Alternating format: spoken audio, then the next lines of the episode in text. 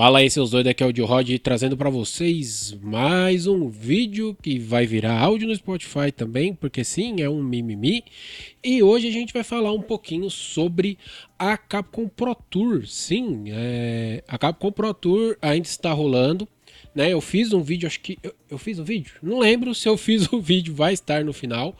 Mas a Capcom Pro Tour esse ano se manteve na na pegada do online, principalmente por conta da pandemia, obviamente, né? Não uh, agora em dois, no segundo semestre de 2020 que alguns campeonatos locais offline têm começado a ocorrer nos países em que a vacinação está tá bem avançada. O Brasil estamos começando a dar os primeiros passos para isso, mas eu acredito que campeonato, campeonato mesmo só ano que vem aqui no Brasil. Mas enfim, o tema do vídeo não é sobre isso. Uh, mas de toda forma, como a gente tem falado, né, a Capcom Pro Tour está rolando desde o do semestre passado e a gente já tem bastante classificado aí. Né? Lembrando que o Brasil tem duas etapas, ainda, se eu não me engano, ainda não tivemos a segunda etapa brasileira, só tivemos a primeira. Né? Então a gente já tem aí bastante jogadores classificados aí uh, em vários locais do mundo. Né? O que me chamou a atenção, principalmente com relação a isso, e é o tema do vídeo, é a variedade de personagens que são usados. acho que só a, a Kami é a que tem mais. Uh, uh, é, a, é, a, mais usada dos main characters até agora, que foram acho que três Kamis, vocês devem estar vendo a foto aí. Uh, o vencedor que me motivou a fazer né, esse tema, que é um jogador de Falk. Né, o que é uma coisa muito interessante, muito maneira de se observar né? Porque a Falk é uma personagem que já está há um bom tempo. Ela saiu na Arcade Edition, se eu não me engano. Foi, foi na Arcade Edition. Foi na mesma edição que saiu o G, saiu o Sagat, saiu o Code, ela saiu também. E não era muito usada, né? Ela sempre esteve lá embaixo nas tier lists. E hoje nós temos uh, uma Falk classificada para Capcom para Capcom Cup, não é nem Capcom Pro Tour, né? nem final regional, nem nada, é a própria Capcom Cup. Isso por si só já é uma coisa muito interessante de se observar. Mas se a gente pegar e for olhar os, os personagens principais de todos os jogadores que se classificaram, é, é muito interessante se observar uh, essa variedade de personagens. Ainda tem bastante personagem forte? Sim, é, a gente ainda vê carinhas carimbadas, como eu falei, tem bastante Kami. Se eu não me engano, tem dois Gaios, dois Balrogs, tem Urien, tem o Punk com a Karen. Uh, então, assim, que tem vários uh, personagens ainda fortes que sempre apareceram, isso é fato. Mas o legal é que, assim, você não tem trocentos Rashid, trocentos Bison, trocentas Karen como era antes né? Se eu não me engano, serão 32 jogadores, porque uh, uh, a gente já passou dos 16 classificados, então acho que vão ser 32, 20, não, não lembro exatamente quantos, mas não são 16 que são classificados, porque agora a gente tem 17. E desses 17, são 13 personagens diferentes para 17 jogadores classificados. Isso é muito legal, né? Uh, e, e, e dentre eles a gente tem o Ronaldinho, né? Que a despeito de todas as a, a, a, de todos os, os, jogadores fortes que nós temos no Brasil, né, os, os top players que nós temos no Brasil, uh, o classificado é um player de Nash, que a gente uh, uh, sempre teve bons jogadores de Nash, mas devido a diversas questões com o personagem, não se figuravam muito, principalmente internacionalmente. Né? E isso é muito interessante. E aí a gente teve Ed, teve, né, a gente tem ali Ed, tem, tem, e tem a Falk, né? Acho que esses três é o mais interessante a gente observar estarem classificados para a Capcom Cup. E uh, no caso de Falk e, e, e, do Nash, ser fora do eixo dos grandes jogadores, fora do eixo Japão e Estados Unidos. É um brasileiro, é, eu não vou lembrar exatamente agora de onde é o player de Falk. E aí, o que é legal a gente comentar sobre isso é que uh, é uma coisa que eu falei em Twitter e tudo mais, mas eu nunca fiz vídeo. Mas Uh, esses, esses jogadores, esses personagens que eram tão subutilizados no passado e agora têm aparecido, eu acho que é fruto de duas coisas, né? O primeiro, é, é e, e, menos importante talvez, é com certeza a, a possibilidade da Capcom estar tá acertando bem, né? Ter acertado na, no balanceamento dessa season, né? Desse, desses últimos lançamentos. Eu não vou afirmar né? Porque eu não tenho acompanhado muito o jogo, eu não vou afirmar que eles acertaram 100%, que tá ótimo, não sei o quê, porque nunca é, nunca é perfeito um balanceamento, mas a despeito das outras das outras, né, das outras seasons, eu acredito que eles tenham sim melhorado bem nesse aspecto, porque eu vejo muito pelo que rola aqui no Brasil também. Brasil, uh, por favor, jogadores de Street Fighter V, não, não levem isso a mal, mas o Brasil é muito tier horror. Tem muito tier horror no Brasil, né, do que eu observo. E é interessante é, observar que uh, a, a, dominância de players no Brasil é cada vez maior com relação à variedade de jogadores, variedade de jogadores diferentes, variedade de personagens diferentes, né? O que gera uh, um hype maior para se assistir. Isso eu trago à tona um vídeo bem antigo, um vídeo que já tem um bom tempo sobre isso, essa questão da, da repetição perde a graça de se assistir, né? Você não chama atenção porque você vai ser, vai ver sempre os mesmos personagens jogando e, e, ainda mais com os jogos hoje em dia. E aí eu não coloco só Street Fighter, eu coloco os jogos no geral.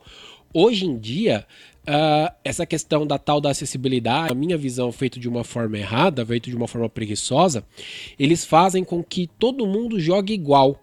Todo player de, de, de, de, de Akuma joga parecido, todo player de Kaikiski joga parecido, todo player de, de, de Jubei joga parecido. Né? Por quê? Porque o jogo tem essa acessibilidade na forma de jogar e isso acaba padronizando o jeito correto de jogar. Então você acabar e ver, e, e ver uma variedade de personagens diferentes depõe muito a favor sobre o que o, o, o, a desenvolvedora né, trabalhou com isso né? Por isso que eu falo que eu acho que tem sim uma parcela de, de culpa, né? Que culpa no bom sentido da Capcom para esses uh, essa variedade, mas uh, a gente tem também e esse é o fator fundamental na minha visão da dedicação dos jogadores, né? Porque a gente tem também, junto com a, mudança de, de, de, de gameplay, né? A, a, os ajustes e tudo mais, a gente tem uma coisa que eu falo de choro de veterano que é o que? Os caras são tão acostumados a ver sempre os mesmos, as mesmas carinhas ali, os mesmos personagens, né? Uh, uh, fazendo os tops e tudo mais, que quando aparece alguém diferente, né? Algum personagem diferente, o cara, ao invés dele. Uh, aceitar que aquele cara, que, que o cara tá colhendo os frutos da dedicação dele, bate em outras coisas. Sim, estou falando do Sobat, por exemplo, do Nash. Uh, os caras colocam em xeque e, e, e, e, duvidam de toda a dedicação dos players de um determinado personagem que era fraco e que hoje está forte. Eles colocam em xeque toda a dedicação, toda a bateção de cabeça que o cara teve durante todo esse período.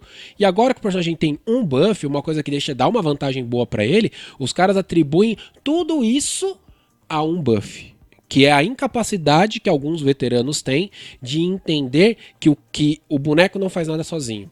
Se um, se um, se um Ed, se um Nash, se um pegar um, um, um low tier de um outro jogo, sei lá, se um Angie, eu acho que o Angie é low tier no GG, não tenho certeza.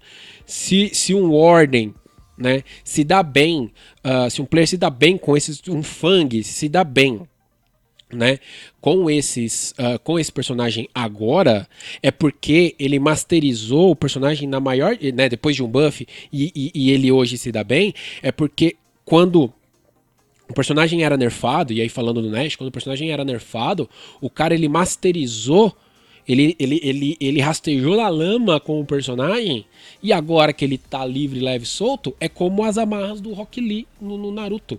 É como os pesos do Goku no, no, no, no Tenkaichi Butoden lá do, do, do, campeonato. Ele tirou, tô leve. Minhas amarras quebraram. É igual o que aconteceu com players de Thunderhawk no começo do, Street, do da Ultra Street Fighter 4, que ficou tão absurdo porque os caras estavam masterizando tanto, uh, já tinham masterizado tanto personagem que a Capcom teve que voltar atrás em alguns buffs. Mesma coisa um Vega. Então, assim, o que o veterano precisa entender, o que o player de top tier, o que o tier horror precisa entender é o cara que jogou com um personagem low tier que hoje está mais forte e está aparecendo, não é carregado pelo personagem, mas sim é fruto da dedicação dele. Ele tirou os pesos das dificuldades que era jogar com o personagem e hoje ele passa o carro porque ele está livre para isso, né? E isso para mim é o mais legal saca? É, é, é, o mais maneiro a gente observar. E uma outra coisa, sobre toda essa variedade de players que a gente tem visto na Capcom Cup, uh, entra também uma, uma coisa que eu andei observando, principalmente vendo os, os offlines retornando aqui no Brasil também e tudo mais. É, eu tenho observado uma uma coisa assim, será que depois de dois anos de pandemia, praticamente, um ano, Vamos falar dois anos, né? Em março agora vai fazer dois anos. Depois de dois anos de pandemia em que você essencialmente jogou online, né? É, pelo menos deveria ter jogado muito mais online do que offline, gente. Pelo amor de Deus. Enfim, é, será que uh, o online do Street Fighter V é tão diferente do offline assim? Porque alguns offlines que eu tenho visto, uh, eu vi muito jogador fazendo tech e jogando de uma forma que se joga no online dando 2, 3 dash tentando agarrar, várias, várias online tactics que os caras estavam usando no off. Claro que tem o fator memória muscular, né, quando você se habitua né, a jogar de uma determinada forma, de uma determinada plataforma, ou, ou pega certos costumes ou vícios para jogar de uma certa forma, quando você sai daquilo, a tendência é você usar isso. Né? Então, uma vez que uh, a, a grande maioria da FGC se tornou online warrior, né? É, consequentemente, quando vem no offline, dá-se uma mudança de meta. Eu acho que nesse, nesse, nesse período todo, talvez o, o meta do Street Fighter V tenha mudado um pouco porque é, é, era um jogo em que o, o, offline era muito determinante da forma de jogar, se jogava muito diferente. Mas todo esse período do online, eu percebi uma mudança de novo da forma de se jogar offline, dos offs que eu vi. Então, talvez, e apenas talvez, uh, mudou-se o meta do Street Fighter V, uh, diminuindo um pouco essa disparidade entre online e offline, justamente por conta da pandemia. E eu vejo isso de uma forma muito positiva porque para mim não existe. Claro, quando o online do jogo funciona, é ainda maior a falácia. Né? No Street Fighter V não é tanto, mas para mim, ainda falar, ah, perdi porque foi online, quero ver offline, ainda é um OS. Né? Aquele option select, né? aquela desculpa, aquela saída que muita gente dá para falar porque perdeu. É, é, ainda mais agora, né, me repetindo um pouco, ainda mais agora com esses dois anos de pandemia, eu acho que essa, esse distanciamento da forma de se jogar, não da forma que o jogo funciona, mas da forma de se jogar, esse distanciamento do online para o offline do Street Fighter diminuiu e eu vejo isso de uma forma muito positiva. E eu acredito que a Capcom também veja isso de forma positiva, porque eu não vejo a Capcom para a próxima Capcom Pro Tour mudar muito isso. Eu acho que vai ter uma quantidade muito grande de jogos offline. Eu, eu, eu, eu acredito, estimo, espero e torço para que o substituto do Street Fighter V tenha um online confiável, tenha efetivamente um bom online, um online confiável, né? Para que a gente possa uh, uh, ter ainda uma, vari uma variedade ainda maior de jogadores numa próxima Capcom Cup. Né? Se eu não me engano, nessa agora a gente vai ter, por exemplo, player da África. Né, que é uma coisa que é uma região que sempre foi uh, sempre foi